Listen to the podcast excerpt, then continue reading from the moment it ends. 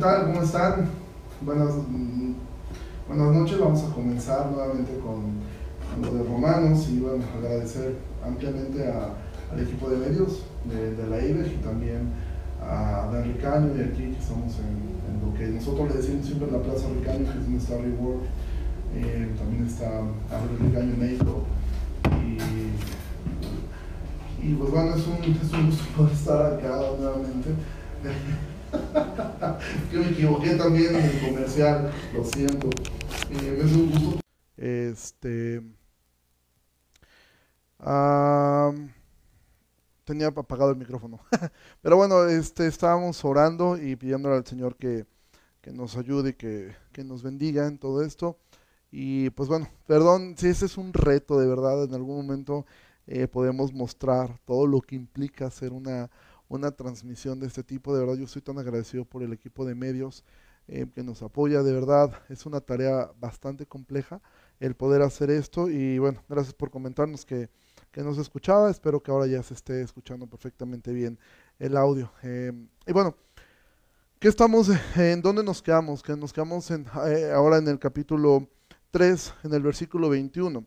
Estuvimos viendo eh, durante las semanas pasadas, estuvimos viendo eh, toda la semana pasada estuvimos eh, estudiando lo que es la introducción del libro de Romanos y cómo Pablo comienza hablando acerca de, eh, de la culpabilidad del hombre, cómo es que el hombre es culpable, cómo es que el hombre decidió por sí mismo no glorificar a Dios y eso lo lleva a una vida de ingratitud, eso a su vez lo va llevando en una espiral descendente donde Dios lo entrega a sus pasiones, pero también le entrega una mente reprobada y Pablo da una lista en el capítulo 1 de todas las cosas que el hombre es. Em, cómo es que el hombre es una persona que aborrece a Dios, una persona que, que es desobediente a los padres, homicida, adúltero, fornicario, codicioso, envidioso, etc. Y es un, hace todo una, eh, una radiografía de nosotros. En el capítulo 2 comienza hablando acerca primero de los gentiles que no tenían ninguna excusa, conocieran la ley o no conocieran la ley, Dios les había dado una conciencia y en el cielo se revela lo invisible de Dios, su eterno poder, su deidad, se revela desde las cosas creadas y ninguno tenía excusa. Pero después Pablo llega hacia los judíos y ahora comienza a acusar a los judíos también, que ellos pensaban que eran mejores o eran superiores eh, que el resto simplemente porque habían recibido la ley. Pablo les hace ver, o sea, eso realmente mm, ustedes no son mejores, porque ustedes que enseñan que no se robe, roban también. Ustedes que enseñan que no se ha de adulterar, adulteran también. Entonces ellos estaban no como los gentiles, sino peor que los gentiles. Y el capítulo 3 comienza con un diálogo donde Pablo hace preguntas y él mismo se las responde. Y es este diálogo donde él dice, bueno, ¿tiene alguna ventaja ser judío? Y dice, bueno, sí, en el sentido de que conocen la ley y tienen un conocimiento, pero realmente eh, el no hacerlo los hace eh, culpables también a ellos. Y Pablo termina diciendo en lo que leímos la semana pasada, que ser judío no era un asunto étnico, no es un asunto de nacimiento, no es un asunto de haber tenido una circuncisión lo que los hace judíos, sino que realmente eh, Pablo lo que va a decir es, y esto lo va a ir construyendo a lo largo del libro, que el judío es algo que eh, eh, Dios ha hecho un pueblo, pero eso era algo que Dios había dispuesto desde la eternidad, en lo cual no solamente incluía a una nación. Con esto vimos también y quitarnos un poco de estas ideas que a veces se tienen em, de un sobreénfasis sobre la nación de Israel. Independientemente de la postura escatológica que tengamos, debemos mirar que la importancia del judaísmo no radicaba y nunca radicó en el sentido de ser una nación étnicamente especial, sino en los pactos que Dios había hecho, pero eran pactos con mira a que se abrieran a todo a todo el mundo, hacia los gentiles y evidentemente también hacia judíos. Pero Pablo lo que ha querido construir a lo largo de estos dos capítulos y medio es que quede claro que el hombre es culpable. Es que quede completamente claro que el hombre es perverso. Es que quede completamente claro Em, que el hombre es malo. Y por eso es que Pablo al final de lo que leímos a, la mitad del capítulo 3, Pablo va a citar algunas, algunas porciones del Antiguo Testamento para hacer un énfasis sobre los judíos, donde él dice, no hay justo ni a un uno, no hay quien busca a Dios, no hay quien haga lo bueno, eh, a todos este, aborrecemos a Dios, somos enemigos de Dios, veneno de áspides hay debajo de nuestra lengua, sepulcro abierto es nuestra garganta. Y Pablo va a hacer toda esta parte para dejar completamente en claro que el hombre es malo, el hombre es perverso, el hombre, el ser humano es completamente detestable ante los ojos de Dios debido al pecado que ha cometido y al pecado que seguimos cometiendo.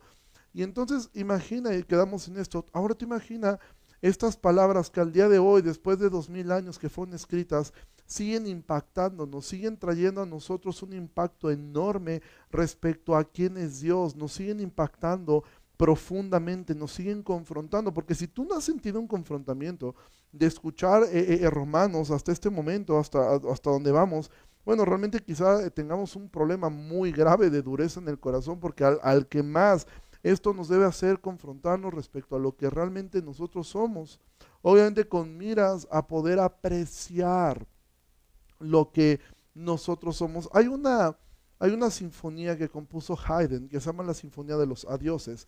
Y la Sinfonía de los Adioses fue un reclamo al rey eh, debido a que no le pagaba a los músicos. Entonces Haydn compuso una, una pieza que se llama así la Sinfonía de los Adioses, en donde es una orquesta de cámara con una vela.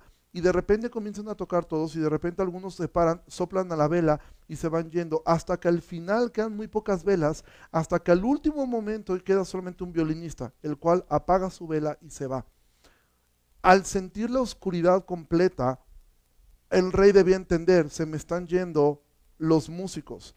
Lo que Pablo está haciendo aquí es apagar todas nuestras velas. Es como si Pablo comenzara a apagar la vela de la autosuficiencia, la vela de la autojusticia. Él sopla a la vela de, nuestra percepción de que somos correctos. Dios, él sopla la vela de nuestra moralidad. Él sopla la vela de nuestras buenas obras. Él sopla a la vela de nuestra religión y de confiar en, que actos religiosos nos pueden salvar. ¿Por qué? Porque Pablo lo que quiere es que quedemos en completa oscuridad. Entender cuál es nuestra condición de hombres caídos. Y es entonces cuando llegamos al versículo 21. Este, estos, estos versículos, para algunas personas, algunos teólogos piensan que esto es quizá los textos más importantes de toda la Biblia eh, Paul Washer dice, esto seguramente es la decápolis de toda la Biblia, es en los versículos más importantes. Martin Lloyd Jones se refería a esta porción que vamos a leer como los textos más importantes y que entendiendo estos, estos textos podríamos comprender toda la Biblia entera. Si es el clímax, algunos han dicho que esto es el clímax de la Biblia. Es, eh, no, no, no podría exagerar al decir la importancia que tienen los textos que a partir de ahora vamos a leer. Porque después que Pablo ha dejado completamente al hombre en oscuridad, que yo me imagino y estoy seguro que la, audiencia en Roma que escuchó esto por primera vez, cuando llegaron a este momento quedaron completamente en silencio. Debió haber habido un silencio tremendo de autorreflexión en ellos, es decir, esos somos los judíos, esos somos los gentiles, estamos completamente perdidos. Y es entonces cuando en el versículo 21 dice, pero, el viernes yo decía, si puedes subrayar una palabra en tu Biblia, en Romanos, subraya ese pero. Es ese pero maravilloso que cambia todo. Es como si de repente en la oscuridad completa, en la más densa oscuridad en la cual Pablo ha apagado todas las velas de autosuficiencia y de repente Pablo enciende una luz con este pero. Dice, pero aparte de la ley, de la cual Pablo ha dicho constantemente, la ley no los puede salvar, al contrario, la ley los va a condenar. Aparte de la ley, se ha manifestado la justicia de Dios, testificada por la ley y por los profetas, la justicia de Dios por medio de la fe en Jesucristo para todos los que creen en Él, porque no hay diferencia, por cuanto todos pecaron y están destituidos de la gloria de Dios. Y entonces Pablo ahora enciende esta luz que deslumbra al hombre después de haberlo dejado en tinieblas completamente. Ahora este golpe de luz también debió haber causado sorpresa para ellos, en especial a los judíos. ¿Por qué? Porque Pablo está diciendo, aparte de la ley se ha manifestado la justicia de Dios testificada por la ley y los profetas, la justicia de Dios por medio de la fe en Jesucristo. Ahora ellos decían, Jesucristo fue el que murió en la cruz. Ok. ¿Cómo es entonces que podemos ser justificados por Jesucristo? Bueno, Pablo va a hablar de eso más adelante, pero aquí es donde entra la paradoja más grande que tiene el Evangelio. Aquí es donde radica la paradoja que ningún teólogo puede explicar, evidentemente yo no voy a intentar explicarlo. Esto es una paradoja. ¿Cómo es que Dios puede justificar al pecador castigando al justo? Jesucristo fue justo. Y esto en la Biblia, si tú miras Proverbios 17:15, no vayas allá, simplemente apúntalo. Proverbios 17:15 dice esto, el que justifica al impío y el que condena al justo, ambos son igualmente abominación a Jehová. Y aún en Proverbios 24:24 dice, el que dijera al malo, justo eres, los pueblos lo maldecirán y le detestarán las naciones. ¿Sabes qué es lo que hizo Dios con nosotros? Justificó al impío y condenó al justo. Y esto es la paradoja más relevante de todo el cristianismo y de todo el evangelio. ¿Cómo es que Dios justificó al impío, a nosotros, y condenó al justo, a Cristo? Esto es la paradoja más profunda de todo el evangelio. Intentar explicar esto realmente es prácticamente imposible. Es más fácil poder comprender, pienso yo, la predestinación.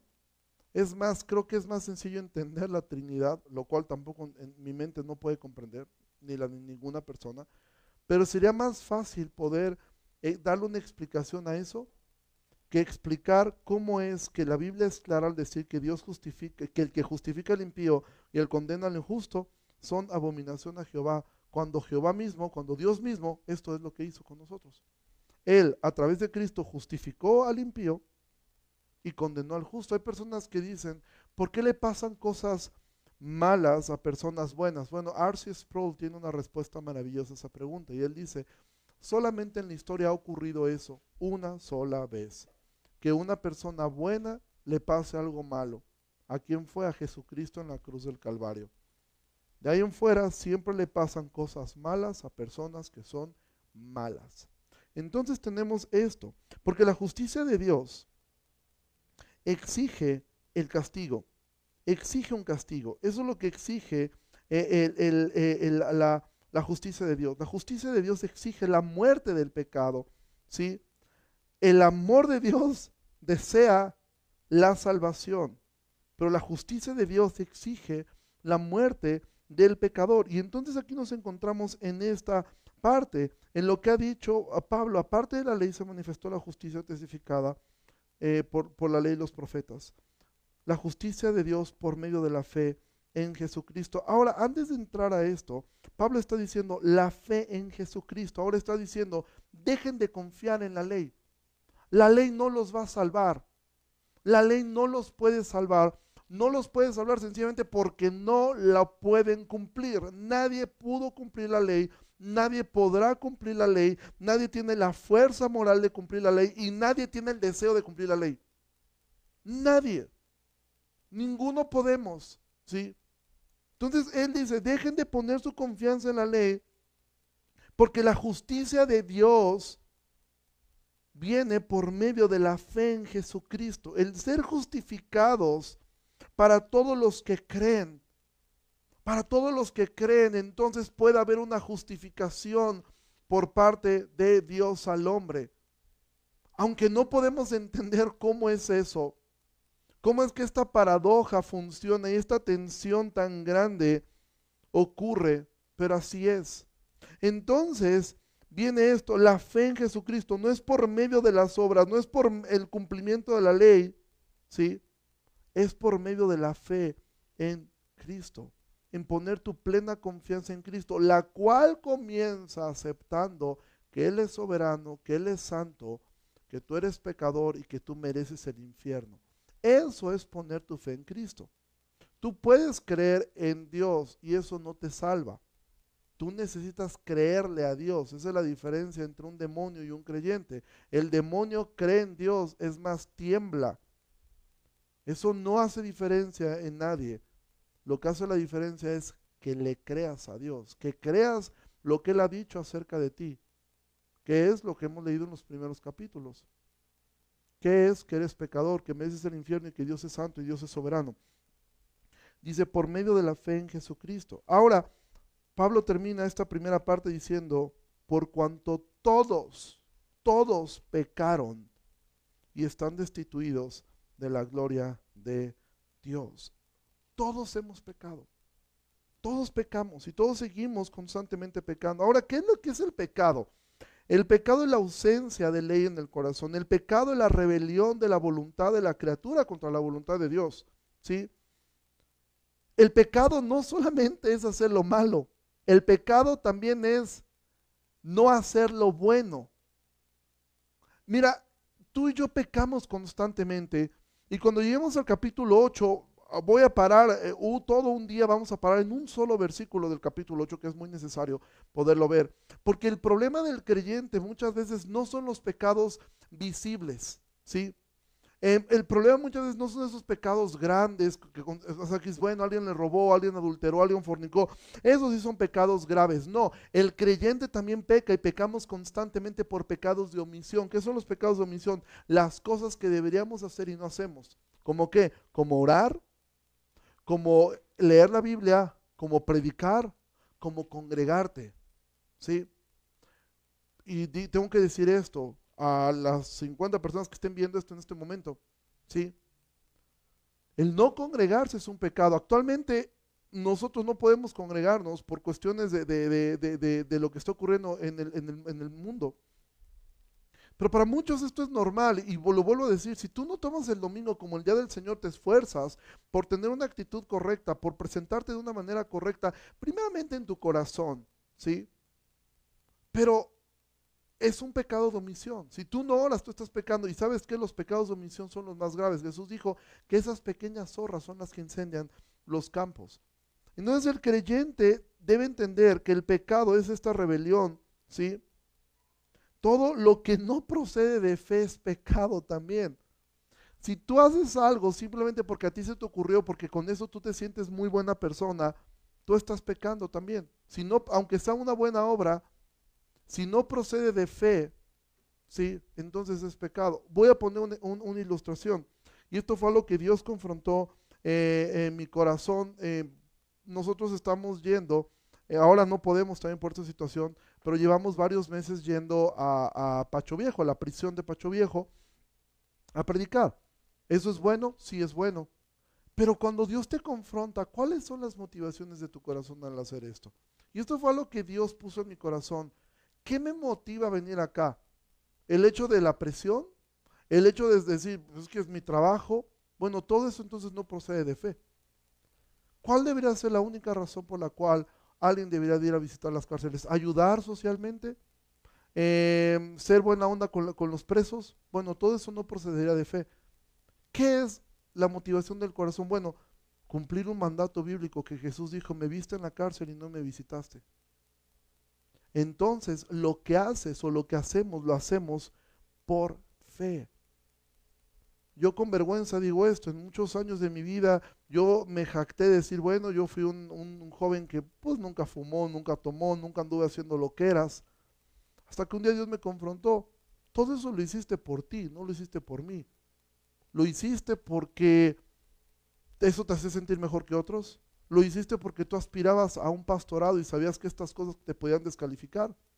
Pero realmente no lo hiciste por amor a mí, lo hiciste por amor a ti.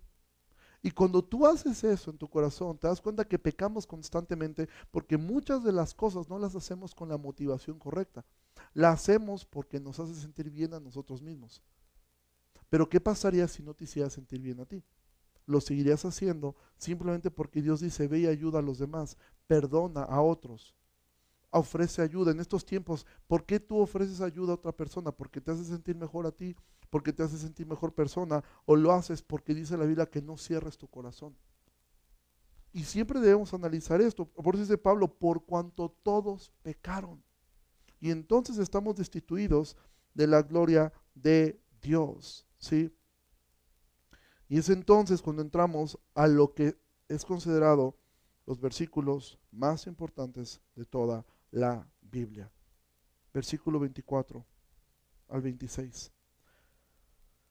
Dice, siendo justificados gratuitamente por su gracia, mediante la redención que es en Cristo Jesús, a quien Dios puso como propiciación por medio de la fe en su sangre, para manifestar su justicia, a causa de haber pasado por alto en su paciencia los pecados pasados, con la mira de manifestar en este tiempo su justicia, a fin de que Él sea justo y el que justifica el que es de la fe de Jesús. Yo sé que pudiera parecer un poco enredado lo que Pablo está diciendo. Simplemente quiero aclarar esa palabra. Esas son de esas palabras que hay que saber los significados.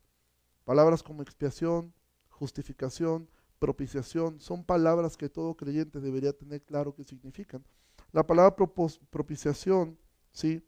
Viene del latín que es pro, propitiatio, que significa acción y efecto de dirigir hacia Dios. Esto era algo que se hacía em, comúnmente en, de ofrecer un sacrificio para aplacar la ira de Dios. Una palabra común que nosotros usamos es propicio. Ser propicio a una persona em, es mostrar un favor hacia, hacia alguien más. Entonces, esto es lo que Pablo ahora está, lo que ahora Pablo está diciendo aquí. Dice, siendo justificados gratuitamente por su gracia Pablo dice, eres justificado. Ahora, justificado, ¿qué significa? Y piensa ahora, tú, muchos de ustedes no están trabajando porque tienen un justificante, ¿sí? Un justificante que les ha sido otorgado debido a la contingencia. Están justificados para no presentarse a trabajar. Pero ¿qué ocurre? Siguen recibiendo los beneficios de su trabajo. Ustedes siguen recibiendo el mismo salario, bueno, esperemos que así sea, para los que así lo tienen, ¿sí? Sin necesidad de hacer el trabajo. ¿Sí me explico? Donde tú sigues recibiendo el beneficio como si estuvieras trabajando, pero en realidad no lo estás haciendo. Aquí ocurre lo mismo. La justificación es que Dios te trata como si hubieras vivido una vida perfecta que no has vivido y que nunca viviremos, pero que Cristo la ganó gratuitamente mediante la redención que es en Cristo Jesús. Pero Dios dice, a quien puso como propiciación por medio de la fe en su sangre para manifestar su justicia. ¿Sabes qué? Dios no podía simplemente decir, ok, los perdono a todos y no pasó nada. Borrón y cuenta nueva para todos. Me olvido de todo lo que hicieron. Si Dios hubiera hecho eso, Él sería un Dios injusto. Porque Dios debe castigar el pecado. Dios no puede simplemente haber dicho, se acabó, ok, mago, no pasó nada, decido perdonarlos a todos. ¿Por qué? Porque soy Dios y lo puedo hacer. Bueno, claro que lo podía hacer porque Él es él es omnipresente, Él, es omnipotente, ¿sí? Sin embargo, si Él hubiera hecho eso, de perdonar a todos simplemente por decir aquí no pasó nada, borrón ni cuenta nueva, entonces Dios hubiera sido injusto. Porque el pecado debe ser castigado. Dios no puede pasar por alto el pecado. Por eso dice, Dios lo puso como propiciación por medio de su sangre para manifestar su justicia. ¿Cómo manifestó su justicia a Dios? poniendo a Cristo en una cruz. Dice Isaías que fue, él fue molido por nuestros pecados. La ira de Dios aplastó a Jesucristo en la cruz. Porque Dios tenía que mostrar su justicia. Y tu pecado y mi pecado tenía que ser pagado y tenía que ser castigado. Pero alguien más tomó ese lugar. El día de ayer veía una película de Netflix, que no recuerdo bien el nombre, donde al final un, preso decide darse él, bueno, no voy a spoilear, él decide dar su vida para salvar a otro preso. Él decide que él lo maten para salvar la vida de, otro preso que era inocente. Bueno, en este caso no fue así. En este caso, el inocente dio su vida por el culpable.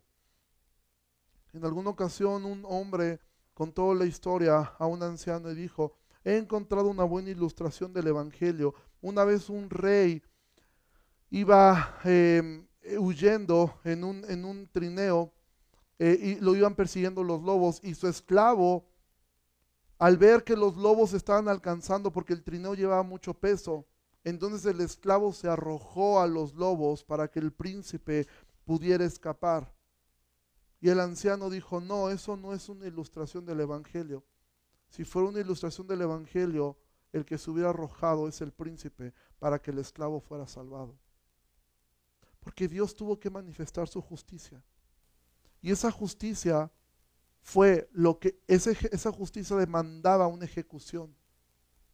Y ese, y ese ejecutado fue Cristo. Porque dice Pablo, Dios lo puso como propiciación para manifestar su justicia a causa de haber pasado por alto en su paciencia los pecados pasados. Es decir, Dios soportó, dice 26, con la mira de manifestar en este tiempo su justicia. La cruz es una manifestación de la justicia divina. Y aquí hay un mensaje también para el incrédulo. Si tú crees que la vas a librar sin creer en Cristo, sin arrepentirte, mira la cruz. Porque si Dios no le pasó a Cristo en ese momento que él cargaba de forma inocente el pecado de la humanidad en sus hombros. Y Dios castigó con toda severidad en ese momento a Cristo que estaba tomando nuestro lugar en la cruz. Entiende esto, hombre, entiende esto, mujer. Eso vendrá sobre ti. Pero a diferencia de Cristo, tú no serás levantado de entre los muertos, sino que permanecerás eternamente en el infierno. Porque Dios castigó a Cristo en la cruz. Dice, con la mira de manifestar en ese tiempo su justicia, a fin de que Él se ajuste. Es decir, no se podía decirle a Dios, no, Dios es injusto porque decidió perdonar a todos. No, Dios es justo porque castigó a uno en representación de todos. Y el que justifica al que es de la fe en Jesús.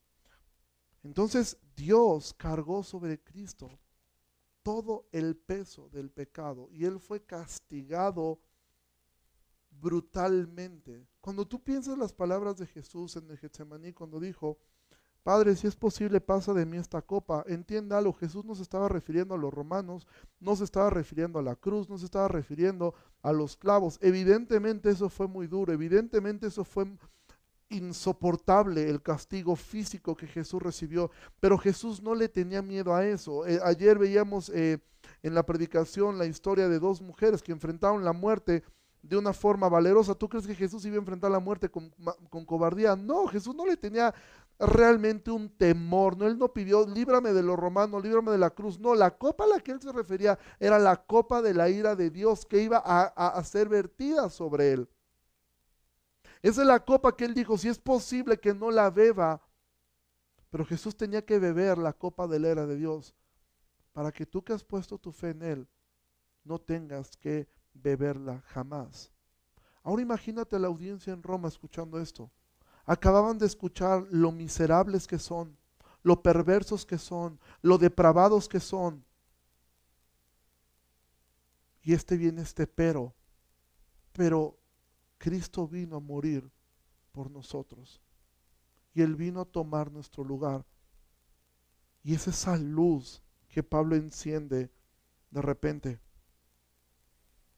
Él viene y enciende completamente esta luz. Y entonces el Hijo de Dios muere en una cruz diciendo, tú piensa esto, Jesús nunca se refirió a, su, a, Dios como, como Jehová, nunca. Siempre se refirió a él como Padre, excepto en la cruz. En la cruz él tuvo que decir, cuando cayó la ira de Dios sobre él, antes de eso él dijo, Padre, perdónalos porque no saben lo que hacen. Pero cuando la ira de Dios cayó sobre él, entonces él tuvo que decir, Dios mío, Dios mío, ¿por qué me has desamparado? Porque en ese instante la ira de Dios había caído sobre él, sobre un cuerpo destrozado, sobre un cuerpo golpeado, sobre un cuerpo débil, sobre un cuerpo desnudo, ensangrentado, humillado. Sobre ese cuerpo cae toda la ira de Dios. ¿Por qué? para poder salvar al pecador y para que el Padre permaneciese justo. Tenía que suceder así. No había otra forma de poder ser salvado. No existía otra forma ¿sí? Y esto evidentemente Pablo quiere llevar a su audiencia a una humildad. Versículo 27. Ahora tú imaginas la audiencia en Roma escuchando todo esto. El silencio abrumador. Yo creo que para este momento había muchas lágrimas entre ellos de saber lo que somos y cómo es que Dios nos salvó. Entonces Pablo, ahí había judíos, ahí había gentiles, seguramente distanciados, algunos de ellos con pelea, los judíos queriendo que se circuncidaran, los, los, gentiles eh, burlándose de los judíos porque veían su hipocresía, etc. Y entonces Pablo dice, versículo 27, ¿dónde está la jactancia? ¿Dónde está la jactancia de ser judío? ¿Dónde está la jactancia de ser romano, conquistador? ¿Dónde está la jactancia de ser un griego inteligente? ¿Dónde está la jactancia? Queda excluida. ¿Por cuál ley? ¿Por la de las obras? No, sino por la ley de la fe. La ley de la fe. Y entonces Pablo concluye esta primera parte diciendo, concluimos pues que el hombre es justificado por fe sin las obras de la ley. La ley no puede salvar a nadie. El hombre no es justificado por lo que hace. Ahora, evidentemente un creyente observa la ley y un creyente se esfuerza por obedecer la ley de Dios, no mentir, no robar, no adulterar, etcétera. ¿Sí? No significa lo que Pablo ha dicho al principio, ah, bueno, entonces soy salvo, entonces hago lo que quiera. No, no, no, no. El, evidentemente la ley fue dada por Dios y el creyente ama su ley, se deleita en su ley, porque su naturaleza ha sido cambiada, pero no es salvo por la ley. No es salvo por cumplir la ley. ¿Sí? Un hombre puede cumplir o intentar cumplir la ley moralmente y terminar en el infierno, pero no hay ningún cristiano que haya ido al cielo que haya ignorado la ley. El creyente se va a esforzar por esto. Entonces concluimos pues que el hombre es justificado por fe sin las obras de la ley. 29. ¿Es Dios solamente Dios de los judíos? Yo creo que en este momento los propios judíos tenían también una respuesta clara. ¿No es también Dios de los gentiles? Ciertamente de los gentiles también porque Dios es uno y Él justificará por la fe a los de la circuncisión, por medio de la fe a los de la incircuncisión. Luego por la fe invalidamos la ley en ninguna manera, sino que confirmamos la ley. ¿Cómo confirmamos la ley? Hazte esta pregunta. ¿Cómo confirmamos la ley? En Cristo. Porque Él sí cumplió toda la ley. Él cumplió toda la ley perfectamente. Y murió como si hubiera roto todos y cada uno de los preceptos de la ley. Pero entonces, ¿la fe invalida la ley? No, por supuesto que no. La confirma.